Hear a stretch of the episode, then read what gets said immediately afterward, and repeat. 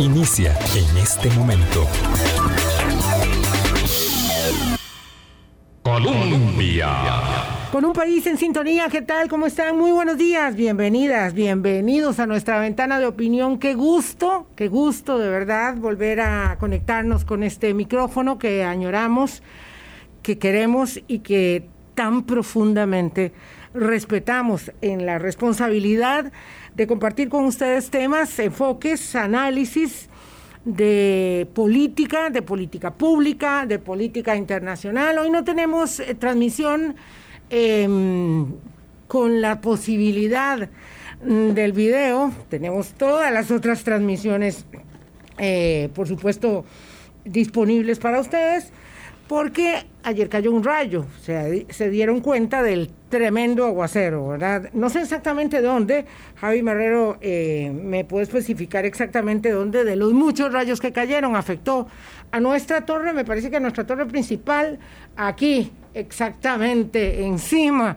exactamente eh, de donde nos encontramos, de la cabina principal de Colombia en Zapote. Eso fue en horas de la tarde y bueno, tenemos un, un fallo severo, un fallo severo que no impide, por supuesto, la comunicación por nuestra vía tradicional y por todas las posibilidades eh, de audio que tenemos, pero sí para el video. Vamos a ver cuánto tiempo tarda en, mm, resolverse esto. Tenemos ondas tropicales hoy y también el viernes, eh, advertidas ya por el Instituto Meteorológico. Bueno, es la condición de la temporada y a mí me alegra mucho volver al micrófono en este día.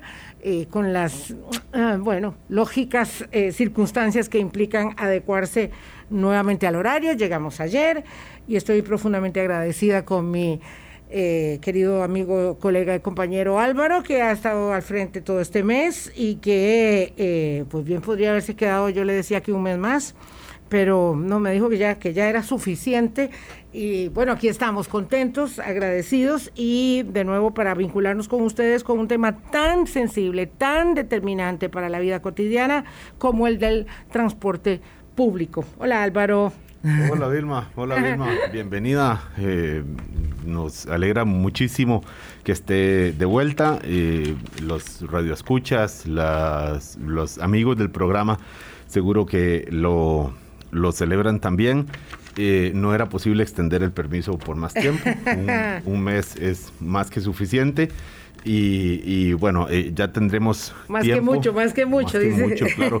Y tenemos, tendremos tiempo de, de irle preguntando qué pasa cuando uno se va un mes, como se desconectó usted en términos generales, y llega y uno dice, bueno, ¿y qué ha pasado en el último mes? En tantos temas que son importantes acá, eh, por supuesto, de interés, de interés público, eh, lo electoral, lo, la dinámica de la, de la agenda económica, la recuperación, el avance de la pandemia, las restricciones, tantos temas que me interesa poder eh, preguntarle en vivo acá, compartir con los radioescuchas cómo es que uno se desconecta y llega un mes después a ver qué, qué, ha, qué ha, pasado. Hoy, en concreto, con un tema que, como dice usted, Dilma, es muy sensible eh, y que afecta sobre todo a personas con menos posibilidades, de las personas que no pueden necesariamente, bueno, habrá muchos que deciden por comodidad, porque hay ventajas ciertamente en el transporte público colectivo, pero, pero mm, pues la, mayoría que anda de personas que andan en buses es porque no tiene otra forma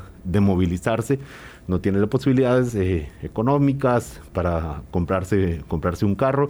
Y en paralelo, mientras hablamos de si se va a exonerar el marchamo y los temas de carros, bueno, los temas de transporte público este mes eh, suben en la escala noticiosa porque se suponía que este mes debían activarse todas las nuevas concesiones de transporte público y no necesariamente resultó como estaba pensado. Entonces, por eso la invitada de hoy, Jessie Vega, es representante de los usuarios en la junta directiva del Consejo de Transporte Público. Tiene una mirada, por supuesto, diferente del transporte público. Ella es eh, ingeniera ambiental, geóloga de profesión, representante de organizaciones que van cumpliendo procesos para que después sea gobierno quien, con base en un proceso de filtración, de, discriminación y de evaluación de currículos, nombra a la, la persona representante en una junta directiva del CTP Consejo de Transporte Público, que son siete, pero ella es la representante de los, las personas usuarias.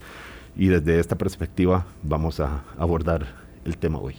Sí, Jessy, eh, gracias, muchas gracias por estar aquí con nosotros, bienvenida, muy amable.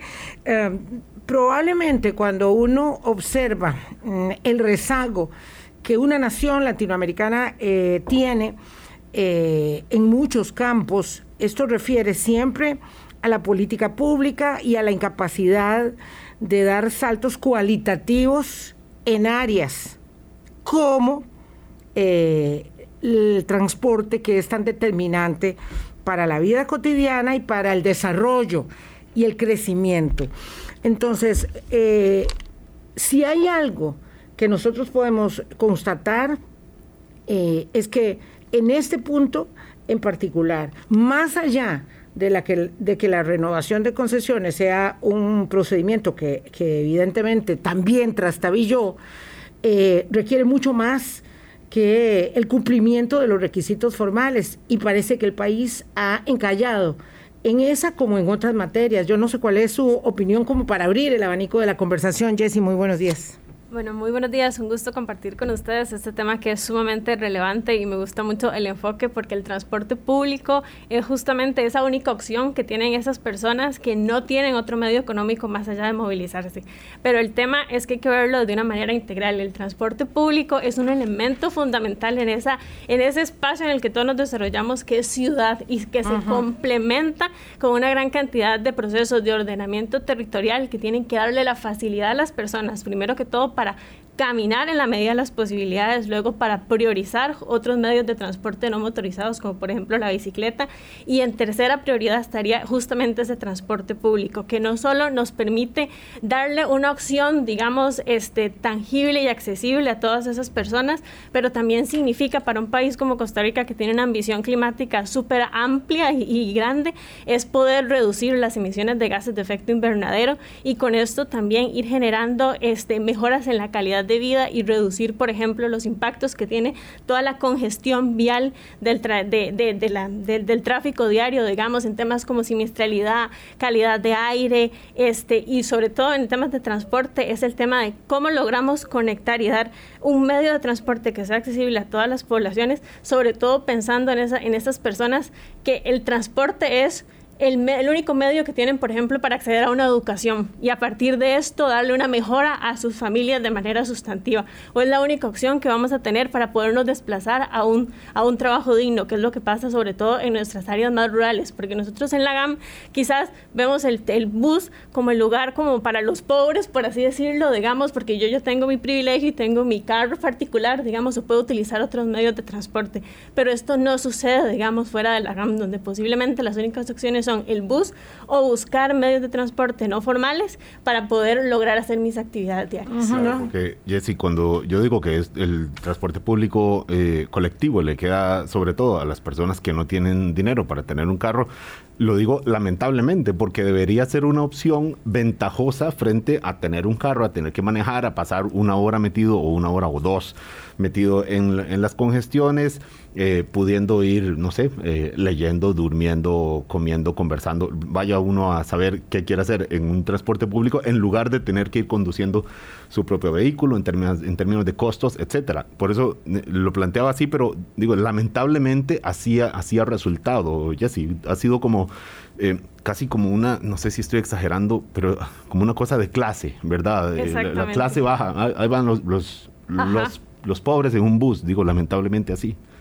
Exactamente, esa ha sido la conceptualización y no es, digamos, el tema en el que estamos ahora que es totalmente crítico, digamos, porque necesitamos dar un salto hacia un transporte público que no solo dignifique a las personas que ya viajan en él, sino también que sea capaz de atraer justamente esos nuevos usuarios que ahorita están prefiriendo el vehículo particular o otros medios de transporte, digamos, más individualizados que generan emisiones y, y una gran cantidad de externalidades para el país Y es, ese es el reto que tenemos justamente, digamos, cómo, cómo hacer ese transporte público más digno, más eficiente, digamos, y que realmente se adecue a las necesidades de las personas usuarias. Porque otro de los retos que tenemos es la integración o el nivel de cobertura de ese transporte público. En la GAM, por ejemplo, este, tenemos una gran cantidad de rutas y podemos, no sé, hacer un, un punto fijo, digamos, en alguna ruta, vemos una gran cantidad de buses que se desplazan para la misma dirección, por así decirlo, para el mismo origen y destino.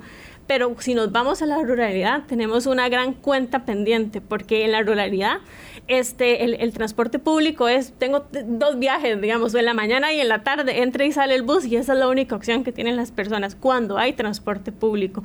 Pero no, tenemos una gran cuenta pendiente para una gran cantidad de rutas donde ni siquiera hay esa opción, digamos, porque como es son tan pocas las personas usuarias, resulta eh, poco rentable económicamente la ruta y entonces nadie quiere justamente dar el servicio. Y ahí tenemos, digamos, sobre todo en el área de Guanacaste eh, y, y toda la parte más rural, digamos, pero Guanacaste este particularmente es un foco donde tenemos una gran cantidad de poblaciones que justamente quedan aisladas. Entonces, si nos ponemos desde la perspectiva de estas personas usuarias, también tenemos que considerar aquellas personas mayores o personas con discapacidad que no van a tener justamente los recursos para entonces pagarle a un pirata, por ejemplo, para movilizarse en esas circunstancias. Sí, qué curioso el término que utiliza, me, me, lleva a, a varias, digamos, elaboraciones.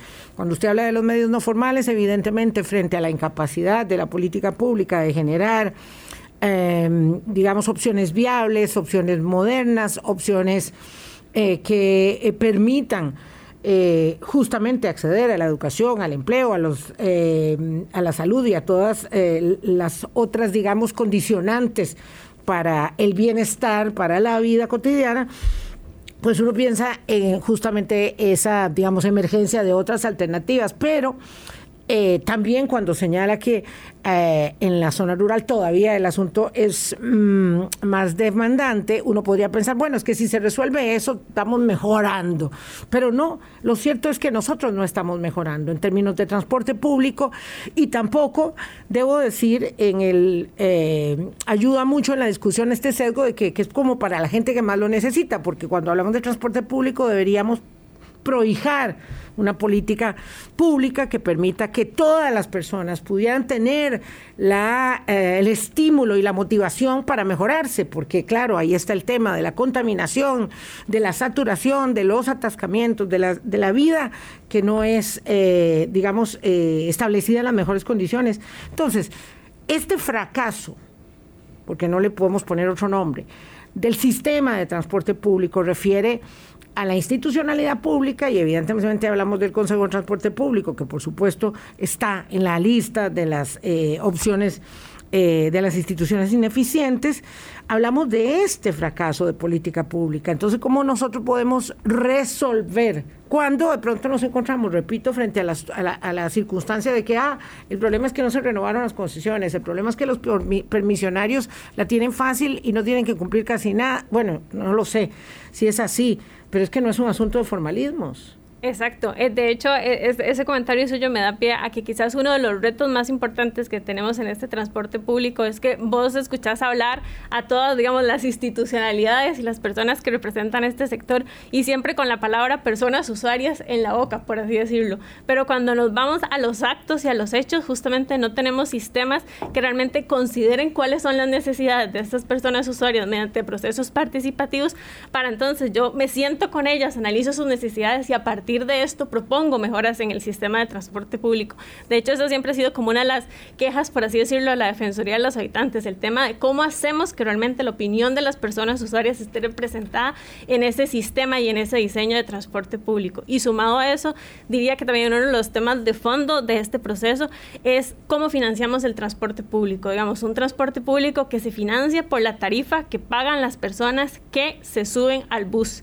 Entonces, entre más todo el sistema, digamos, en, escala, digamos, o vamos, entonces menos, menos personas se suben al bus, menos presupuesto igual tenemos como país para poder invertir, desarrollar y hacer mejoras justamente en este sistema de transporte público. Entonces vuelve como en un agujero negro justamente donde nunca logramos ver, ver, ver la luz. Claro, porque finalmente hablamos también de una industria, o sea, es la industria de los autobuseros que es un sector muy concentrado, claro, eh, un sector muy concentrado.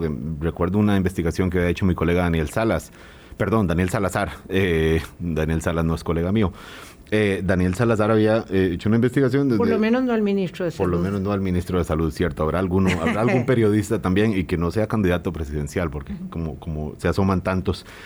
Eh, estamos hablando de un sector que movía hasta antes de la pandemia. Habrá que ver el efecto de la pandemia que ha movido todo, las dinámicas de consumo, las posibilidades, las restricciones, etcétera, pero que movía 385 millones de dólares por año eh, y, además, eh, bueno, ser más de un millón de personas diariamente viajan en, autobuses. Y además, 27 grupos en el país tenían más de tres concesiones de transporte, 10 operaciones, 10 grupos empresariales acaparaban la mitad de los ingresos del sector. Ahí ya estamos empezando a entender que estamos frente a actores económicos de mucho, mucho poder que han estado ahí actuando durante muchos muchos años y que a juzgar por lo que está pasando, pues seguirán actuando, por más que la Comisión de, la, de Promoción de la Competencia diga esto en la práctica está siendo un, monopolio, porque ahí van y nunca no, se ofrecen a competencia. Muchos pequeñitos monopolios. ahí, están planteados. estamos hablando frente a una industria o un sector, una actividad comercial de mucho poder económico finalmente, Jesse. E, exacto, digamos, y, bueno, diría que también, un, y que enmascara justamente la otra parte del transporte público, que es como más o menos el 95% de los operadores que no son esos grandes, por así decirlo.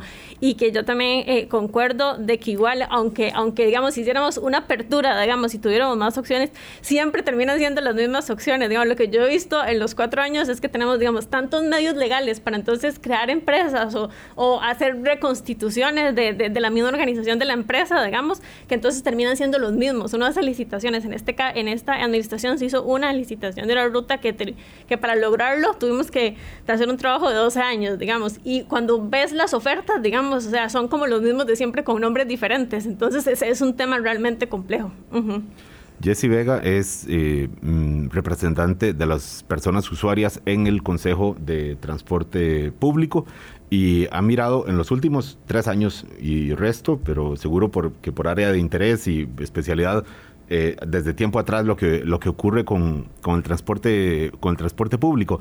Este mes tenía que haberse, si quiere lo, explica usted con palabras más precisas, pero básicamente tenía que haberse renovado muchas concesiones, no estaban listas y entonces se siguen prolongando bajo otra categoría que no deja de ser ventajoso para las empresas eh, prestadoras de los servicios más que ser ventajoso para ellas, digamos, es que estas dilata, digamos, el proceso de la mejora en el transporte público y la modernización. Eh, digamos que el atraso se debe, como, como comentaba, a, procesos de, que el contrato, digamos, no está listo, pero todos los, digamos que las actividades previas, este, sí se hicieron. Entonces, eh, a finales de septiembre lo que se hizo fue tomar el acuerdo de renovación de concesiones para aquellos concesionarios que tenían el refrendo de la concesión, que ese también es un gran reto, digamos, o sea, hubieron concesionarios que la ARECEP le refrendó el contrato, digamos, el último día que se, vendía, que se vencía el periodo de concesión 2014-2021, digamos, esto de la administración pública es totalmente, digamos, una, una deficiencia total y absoluta. Y el otro gran requisito era que pasara la evaluación de capacidad empresarial que hace el Ministerio de Obras Públicas y Transportes para determinar si realmente cuentan con esa capacidad para brindar el servicio. Mm, y en general la digamos la renovación no se eh, digo en lo general no se cumplió porque falta la firma de los contratos de estas, digamos, empresas que sí se tienen ya el acuerdo para renovar, que, cumplieron, digamos, para hacer esa firma del contrato. Y, pero, y pueden seguir operando sin ese contrato. Sí, porque por un principio de continuidad del servicio, digamos, no se puede dejar de brindar el servicio. Claro, no se le puede decir a las personas ahora mismo de hacer mire, el bus no, va a llegar porque no hay firma de contrato y vea a ver usted cómo lleva, llega a su, a su, oficina en San José hagamos una pausa porque ya son las 8.19 minutos de la mañana para volver sobre el tema. Yo los escucho hablando con atención, debo confesar que estoy bastante eh, desubicada. De, de, este y otros temas, pero es que mm, cuando oigo el planteamiento, vuelvo a lo mismo, es que este no es un asunto nada más de formalismo.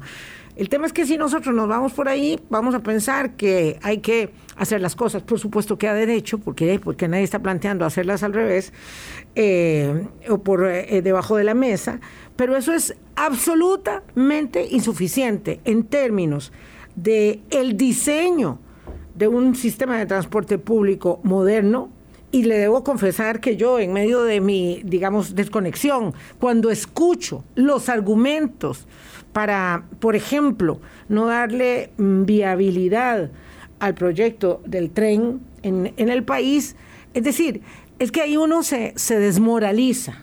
O sea, no hay otra explicación. Cuando, cuando va a una nación donde el transporte público funciona, donde la gente prefiere viajar en tren que trasladarse en auto, digamos de aquí a Guanacaste, mil veces prefiere ir en tren, nadie se le ocurre que va a llevar el, carro.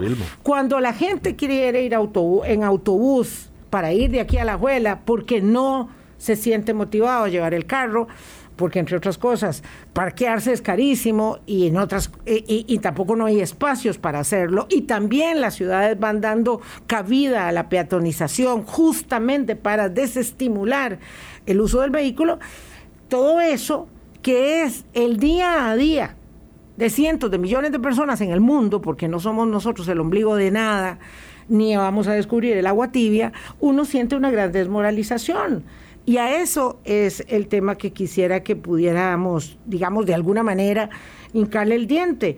A cómo es que vamos a cambiar este sistema de transporte público, empezando una campaña electoral eh, y habiendo pasado por un proyecto que está ahí, eh, puede ser que se pierda por lo menos los recursos baratos que están disponibles para poder llevar adelante eso, y en otro siglo, más adelante, allá tal vez los tataranietos que tengan un buen tren, porque nosotros por ahora, por ahora pasamos.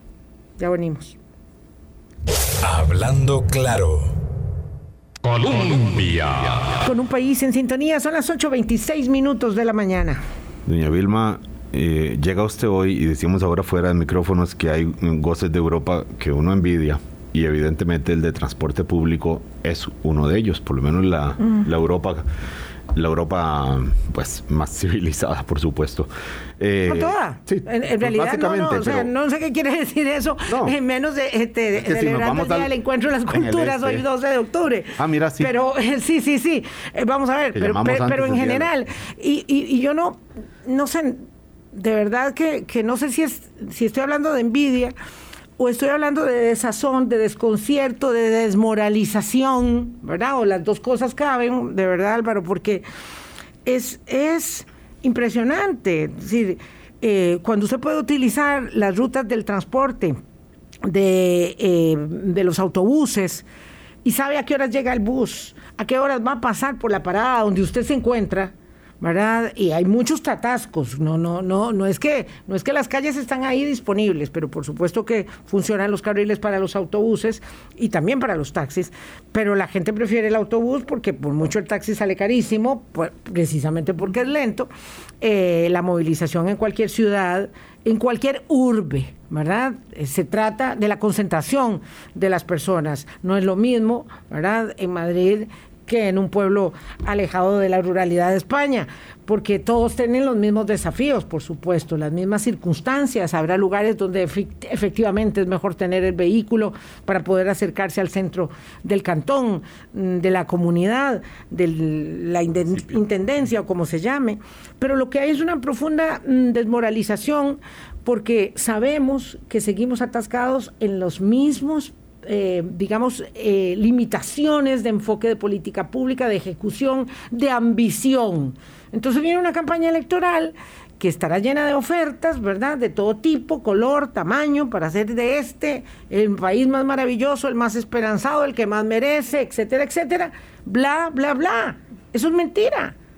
O sea, ¿dónde está y le pregunto, Jesse Vega, usted como representante de usuarios en el eh, CNP, una institución tan venida menos. CTP. CTP. Consejo de Transporte Público. También, hablando también. de otra institución venida también, eh, porque ahí está el problema.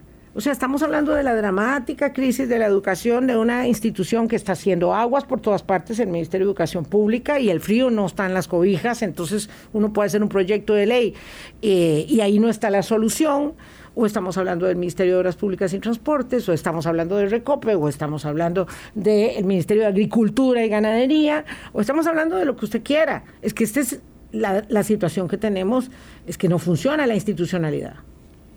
No funciona la institución y diría porque esto que estamos hablando nosotros ahora, que quizás para, para usted sienta como que ya venimos demasiado tiempo hablando de esto, en los conceptos en los que estamos hablando ahora es demasiado reciente y justamente hemos como, como, como sociedad interiorizado o pensado que todo el diseño del transporte público es para usar el vehículo particular. Entonces muchas veces hasta nuestro propio sentido de éxito como persona está condicionado por tener el auto eh, último modelo, digamos, para yo sentirme súper poderoso justamente en la calle. Y eso se ha trasladado a todo el sistema de transporte público y la forma en la que nosotros diseñamos ese sistema, incluyendo, por ejemplo, seguridad vial. Eh, o sea, ¿para qué nos enseñan a nosotros a conducir un automóvil? No nos enseñan justamente a priorizar en, una, en, un, en un sentido de movilidad sostenible, donde damos prioridad a los peatones, a los ciclistas, al transporte público y dejamos en menor medida eh, al, al, al vehículo particular. Y diría que también porque el transporte público ha sido un tema que es súper fácil de politizar, digamos. yo creo que yo sería, yo soy muy joven para, para, decirlo, pero posiblemente en algunos momentos hasta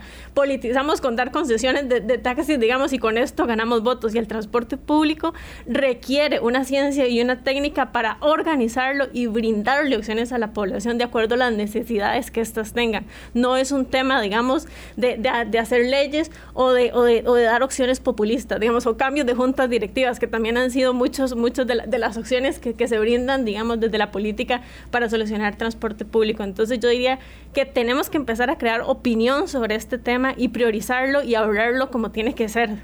Eh, ya vea, pero el, el, problema es que esto se cruza con... El mundo continúa y ni qué decir la tecnología. Y de repente entonces llegan las famosísimas, casi que hacemos un, eh, un fetiche con esto, las plataformas tecnológicas. Y entonces sin haber solucionado el problema nunca, llegan estas nuevas opciones que se convierten en un problema adicional y entonces todavía estamos aquí, que si Uber es legal, que si no, que si pagan impuestos, que si tenemos derecho, que si equivale a los, a los taxis de siempre, los taxis rojos o no, porque el problema de fondo es, es el mismo, es no hay un incentivo suficiente en calidad y en, en, en costo, y ni qué decir en sí, digamos, en impacto directo de las personas para decir, no, mire, yo mejor me voy en bus, que es mucho mejor que tener mi carro, pagarle el marchamo, el mantenimiento, pagarle el parqueo, manejar hora y media, o en todo caso, pedir un, Uber que para efectos de otros objetivos como el, como el clima y, y descongestionar las, las vías, no está por supuesto solucionando nada, Jesse. Exacto. Entonces ahí, ahí entramos con el tema de entender cuáles son las necesidades de los usuarios. Digamos, yo diría que tenemos que reestructurar ese sistema de transporte público y analizar opciones fuera de lo común, digamos, porque puede que en algunos casos dentro de la gama, este, el, el sistema como lo tenemos funcione articulando, digamos, los diferentes medios de transporte. Pero si nos vamos a la realidad, tenemos que empezar a innovar en formas de brindar este transporte público de manera que sea accesible justamente a las personas. No nos podemos este, quedar con el esquema actual, digamos. Esas estas personas nos están diciendo con ese uso de, de, digamos, de las plataformas y de otros medios de transporte, esto me está funcionando, digamos. Entonces aquí como administración o como Estado deberíamos analizar cuáles son las condicionantes que están moviendo a estas personas a utilizar esos otros medios de transporte y empezar a articular, digamos, no, no dejar de, de, dividir, digamos, tanto, sino empezar a planificar mucho mejor y ordenadamente con otros modos de transporte, digamos, otras alternativas de gestión del transporte claro. público. Vamos a ver, pero volvemos a lo mismo, la intermodalidad de los de, de, la utilización del transporte, pues está inventada. Ya, ya, ya todo está establecido. Exacto. Que una persona que utiliza un transporte eh, público como el autobús, lo coloca, digamos, eh, con la bicicleta o con el monopatín o el scooter o lo que se le ocurra, ¿verdad? Como en la ciudad de Barcelona o en cualquier ciudad de Europa donde la bicicleta también se puede montar en el autobús porque hay una rampa para que cuando uno no pueda andar en bicicleta se ayude con, con el autobús o con el tren, ¿verdad? Porque se baja en una estación donde hay una intermodalidad y se puede usar el autobús eh, público con el tren también, porque solamente va a cambiar eh, unos cuantos pasos. Todo eso ya está hecho, todo eso ya está diseñado. Si no estamos hablando de eh, el mundo feliz, ¿verdad? De, de, de, de Huxley en otro siglo. Entonces, si usted dice que esto aquí es una discusión muy reciente, y yo no tengo por qué no creerle, eh, pero tenemos décadas hablando de cómo mejorar el transporte público, hacia dónde debemos encaminar el esfuerzo, no solamente, digamos, el lamento. El esfuerzo debería ir también en, el por qué la implementación resulta tan lenta, está en que no tenemos también desde la institucionalidad que tiene que implementar estos procesos, el capital humano requerido para implementarlo. Digamos, el Consejo de Transporte Público lo que tiene son 24 personas, digamos, eh, de la parte técnica meramente encargadas de planificar el transporte público de un país, por así decirlo. Y de estas apenas la mitad, digamos, son realmente como profesionales en ingeniería, arquitectura o áreas, digamos, que podrían brindar soluciones e implementaciones realmente acordes. Entonces, eh, en la, debilitación del transporte público también está en cómo las instituciones para que no tengan la capacidad para entonces poder implementar y entonces otros poderes de la economía y de la política puedan hacer, digamos, lo que quieran hacer con el transporte público. Y nosotros lo permitimos, por así decirlo. Pero por, por eso hablamos de que es obviamente un servicio, como tantos, aparejado a una actividad comercial o a una, una industria finalmente esta modalidad no es que no está beneficiando a nadie, está beneficiando a, muchas personas, obviamente por vía de, rentas económicas, o cuando encontramos, y ahora que empezamos la campaña, eh, eh, probablemente encontremos también la influencia que tiene, claro, como, como, como un sector económico importante, en algunas, eh, no sé, aparecen comprando bonos de los partidos políticos, personas ligadas a empresas autobuseras, y ni qué decir en, lo, en los territorios, ya digamos en, las elecciones, la influencia en los, en los cantones, ya no, no solamente en la campaña nacional. O sea, estamos aquí hablando de un pulso que está ganando el sector, digamos, la industria frente al servicio, como en tantas otras cosas, Jesse, ¿no?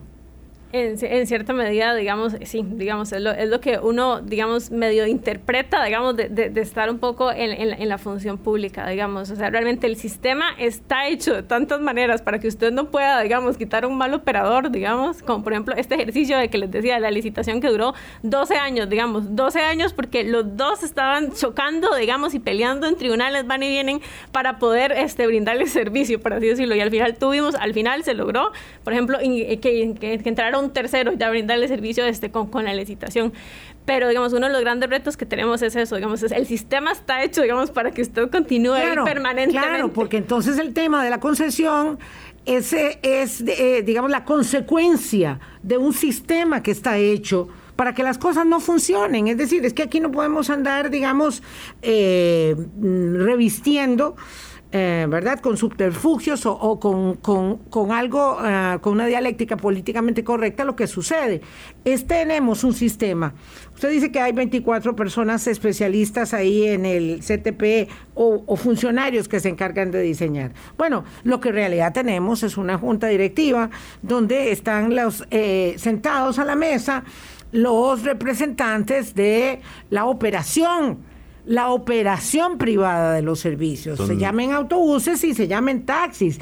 Ese es el tema, digamos, mi em, desconcierto deviene del hecho de que lo que no funcionan son las instituciones como en los sistemas que se diseñaron, que se anclaron para perpetuar beneficios, eh, prohijar privilegios eh, por encima digamos, de las eh, necesidades de, los usuarios. Y hablo del CTP y de sus conocidos, digamos, conflictos de interés, como puedo hablar del Ministerio de Educación Pública, donde nadie diría que está sentado ahí, ¿verdad? Pero resulta que son dueños los sindicatos eh, de educadores que han impedido, son dueños y tienen atado al ministro de turno siempre, porque si no lo votan, los sindicatos que impiden. Entonces, las instituciones no responden a la necesidad de los clientes, usuarios, pacientes o como quiera usted que se llame, que nos llamemos, ¿verdad? Ese es el gran problema que tenemos. Sí, la forma en la que administramos, digamos, y, y designamos esas dosis de poder en esa administración pública. Para eh, ilustrarnos nada más, me explicaba Jessy Vega, que es representante de las personas usuarias dentro de la Junta Directiva del Consejo de Transporte Público, ella ocupa uno de los escaños, son siete. Dos los ocupa representantes del Ministerio de Obras Públicas y Transportes. Un escaño es para el sector de taxistas, taxistas entendido, los taxis, por supuesto, formales, tradicionales, los rojos. Otro escaño es para el sector autobusero y, un, y el otro es para las, la persona que representa a los gobiernos locales, que en este momento está ocupado por una persona que, eh, que es de Talamanca, del, que viene, suponemos, de la, del, de la, del gobierno local de, de Talamanca aquí no vamos a discriminar por si no tienen Pero no son seis los integrantes. Son siete. Son, siete. Son dos del MOP, el de la, la, ministra de Ambiente. Ah, claro, la ministra de Ambiente dentro del Consejo de Transporte. ¿Que delega en...? No, en este caso eh, siempre lo, lo, ha ostentado el ministro, que está a, a cargo. No lo delega. Ok, no lo puede delegar. Sí lo puede delegar, pero decidió no delegarlo, digamos. Ahora, eh, pero bueno, esto es muy interesante también, porque significa que eh, dentro de los componentes del diseño, del diseño del transporte público debe ir lo ambiental. Exactamente. Está, está yendo, hay un, una, eh, o sea, hay una influencia real, digamos, de que de, esa de ese escaño, de ese espacio dentro de la junta directiva. Es, que también uno no se puede engañar, Álvaro, porque yo quisiera que Jesse me lo dijera, no es el mismo Galillo, ¿verdad? Igual, para decir las cosas por su nombre, que tiene la representante de los usuarios, la señora Jessie Vega, o la señorita Jessie Vega, que, que tiene el representante de los autobuseros o el representante de los taxis. Absolutamente. No, digo que todos somos iguales, pero unos más iguales que otros, doña Jessie.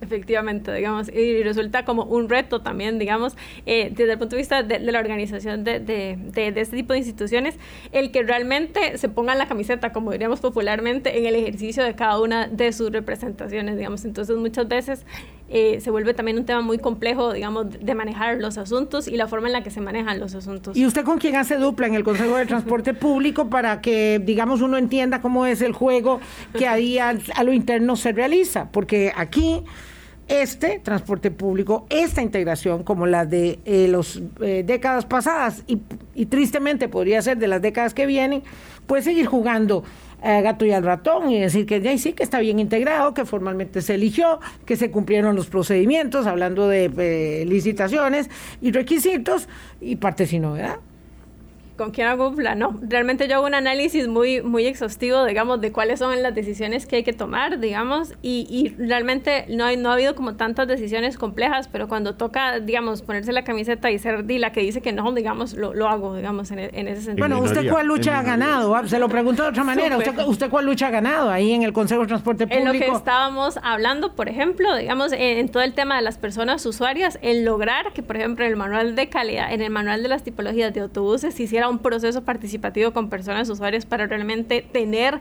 la percepción de estas personas de cuál es la tipología de buses que debería utilizarse en el país, porque es ahí donde vemos también la complejidad de un puesto como la representante de los usuarios, por así decirlo, porque debería haber, ahí toda, una toda la institución en buena teoría obedece a, esa, a, las personas usuarias, pero entonces en el CTP todavía, como, como la, la operación es tan inoperante, por así decirlo, entonces la representante de los usuarios termina siendo como la voz de todo ese mundo de personas usuarias, entonces se vuelve súper complejo. Muchas, eh, eh, muchas personas creen que uno termina siendo como la defensora de los usuarios y ese no es el rol que tiene una persona en una junta. Claro, y además, y además sirve de argumentación y, de, y, de, excusa. Finalmente ahí estuvo la representante de los usuarios. Perdió 99 a 1 todas las votaciones, pero ahí estuvo, ahí estaba sentada y con eso ya cumplimos. Ilma, pero con un punto, ella dice, en la buena teoría debería haber otras organizaciones que acuerpen el trabajo de suyo o de la persona que, la sustituya a usted ahora que ya acabe la próxima esta administración.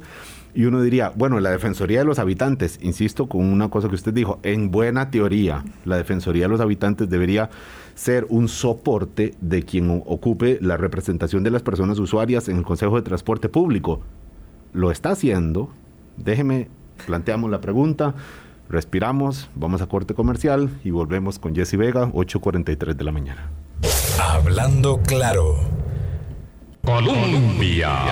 Con un país en sintonía, 8.46 minutos de la mañana. ¿Hay alguna manera de cambiar el estado de las circunstancias, de las cosas? Eh, eso es como para el cierre, pero Álvaro quería que eh, eh, planteáramos, que, que, detallara un poco Jesse Vega, representante de los usuarios en el Consejo de Transporte Público, el tema de los usuarios, de su injerencia. Claro, porque el, representante de los autobuseros pues tiene detrás todo un sector, si no todo, porque también hay divisiones ahí, pero un sector eh, grande, importante. Los taxistas también se pueden movilizar, hacen tortuguismo, tapan la autopista, la circunvalación, etcétera. ¿Quién acuerpa el trabajo de la persona representante de, las, de los usuarios en el CTP?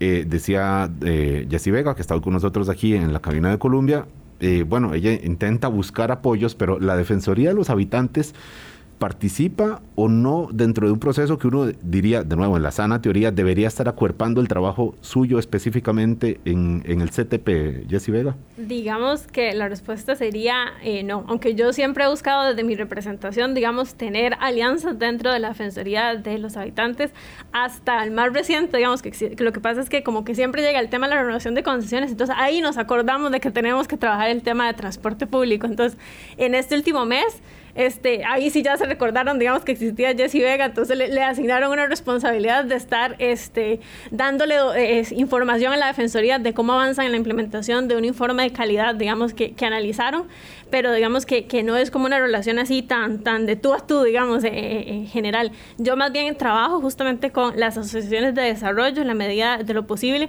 y también con las personas usuarias. He tratado de tener canales abiertos en Facebook, en Instagram, digamos, de manera que las necesidades de las personas usuarias que me permiten a mí plasmarlas en la junta directiva, digamos, tenga, tenga justamente este canal abierto de una manera más horizontal.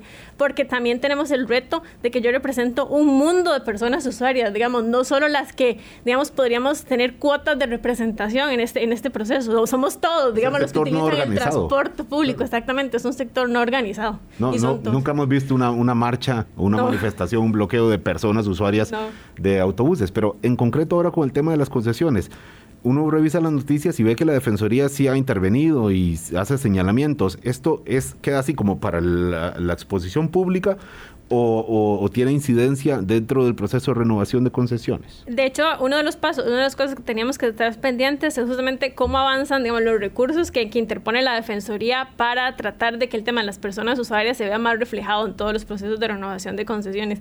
Pero que al final de cuentas, digamos, aunque el, el, el objetivo es noble, digamos, igual se suma ya a, la debilitación que tiene entonces el transporte público, porque hicimos todo el ejercicio, digamos, para tener, cumplir legalmente la renovación de concesiones. Entonces, cuando llegamos al punto de tomar los acuerdos, ahora tenemos eh, eh, eh, ahí sí tenemos la atención de la Defensoría para poner entonces recursos que lo revoquen o que, o que se analicen mejor el proceso de renovación de las concesiones. Entonces, y lo peor es que, digamos, la, fundamentación es, hicimos un análisis de todas las, concesiones en los últimos siete años, pero nos lo dicen en el año número siete, en el mes último de la renovación de concesiones. Entonces, es como eh, para uno que ha estado ahí, digamos, siguiéndole la pista, digamos, tratando de hacer un buen trabajo, resulta un poco como, como desilusionante, digamos, toparse esos temas de la administración porque volvemos a lo mismo, porque nos estamos engañando, porque la Defensoría tampoco funciona, porque no sirve, porque quiere salir en la foto del último momento.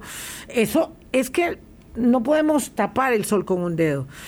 En estos cinco minutos que nos quedan, Jesse, Vega, representante de los usuarios, esto es de verdad que es, una, es, un nombre así como enorme, superlativo, es un peso gigante ser representante de los usuarios en el Consejo de Transporte Público, ahora de ese, de ese mundo de demandas insatisfechas infinito, que es el de los usuarios.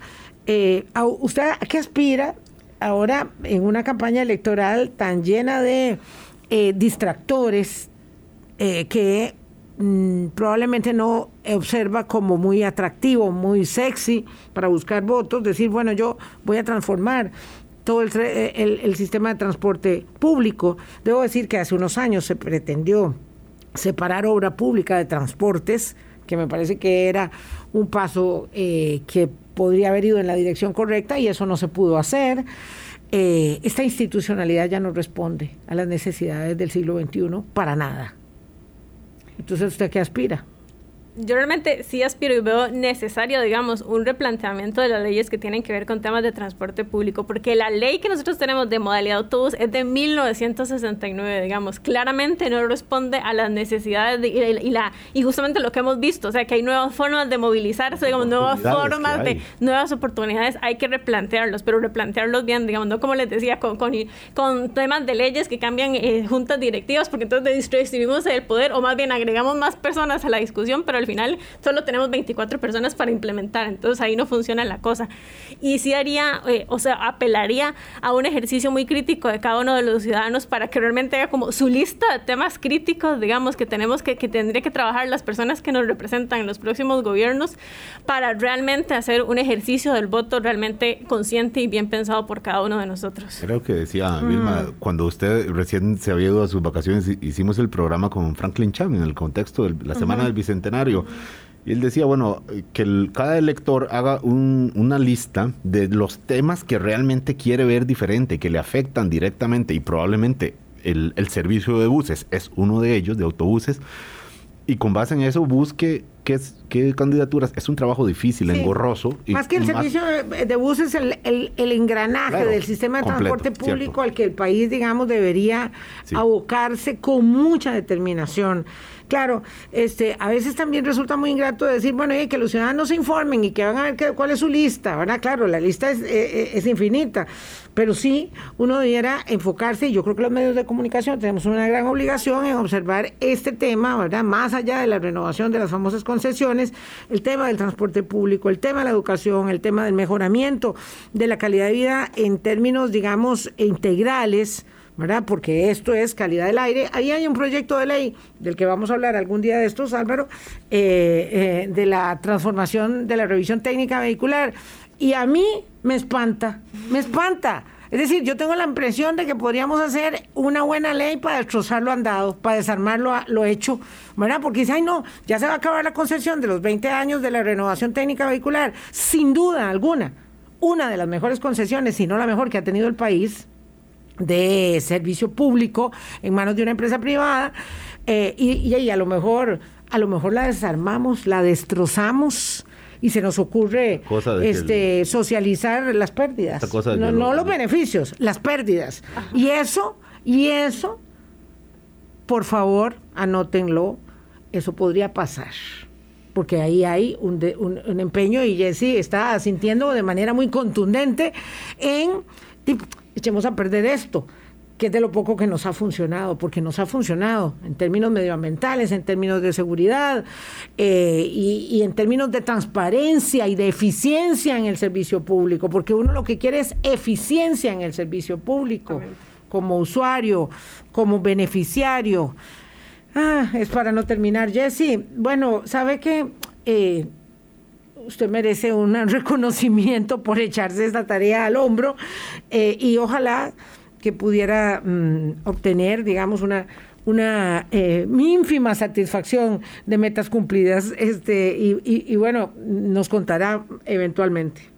Sí, no, muchísimas gracias por la oportunidad y creo que, que el, logro que me llevo, digamos, es que por lo menos se conozca que existe el puesto, digamos, que existe Jesse y que Jesse al menos fue, digamos, un, un, punto de quiebre, digamos, entre los representantes de las personas usuarias, de al menos dar la cara y darle respuesta, aunque muchas veces la respuesta no es la que las personas usuarias quieren escuchar, digamos, pero al menos en esa comunicación horizontal y esa transparencia en estos temas que usualmente la adolecemos de toda la institucionalidad, digamos, que tiene que trabajar eh, particularmente estos temas. Que como dice una amiga y colega nuestra, que llega un punto en donde digamos que tira, eh, voy a tener que comprar carro porque digamos que, que sea esa la última opción, eh, ojalá. Para, Oye, esa es la primera opción, es decir, la primera opción hoy es cumplir 18 años y tener un perolito. Por eso, darle vuelta al modelo para que digamos, bueno, como no funcionó, vamos, vamos a esto. Nos vamos. Nos vamos, Vilma. Pásenla muy bien. Volvió. Cuídense mucho, hasta mañana, chao. Luego. Hablando claro, hablando claro.